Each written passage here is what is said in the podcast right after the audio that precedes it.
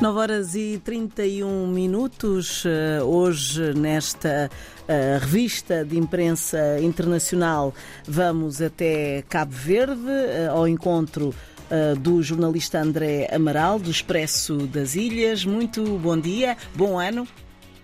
Bom dia, Fernanda, bom ano. Então, então quais então... são os destaques do Expresso das Ilhas? Esta semana, então, fazemos manchete com as perspectivas para 2024. Uh, três entrevistas, uma com Jacinto Santos, antigo presidente da Câmara Municipal da Praia, que faz uma perspectiva do setor do que poderá vir a ser o setor político uh, aqui em Cabo Verde durante o próximo ano.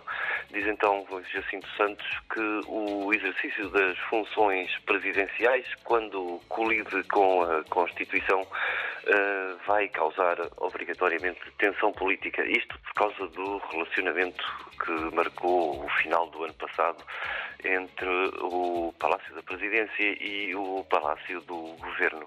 Na área da economia entrevistámos João Estevão, uh, o, que defende então que a economia cabo-verdiana dificilmente seguirá a perspectiva otimista do Banco de Cabo Verde.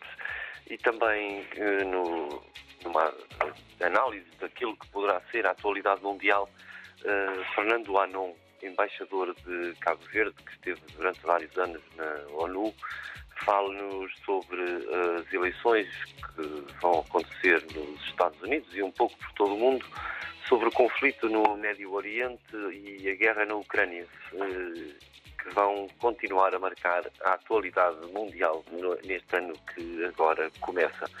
A terminar, uh, ano novo, aspirações renovadas. O Expresso das Ilhas foi falar com a população mais jovem uh, do país e ver quais foram as, quais são as expectativas dos jovens para este ano que agora começa. Uh, são estes então os títulos da, da primeira página do Expresso das Ilhas desta semana.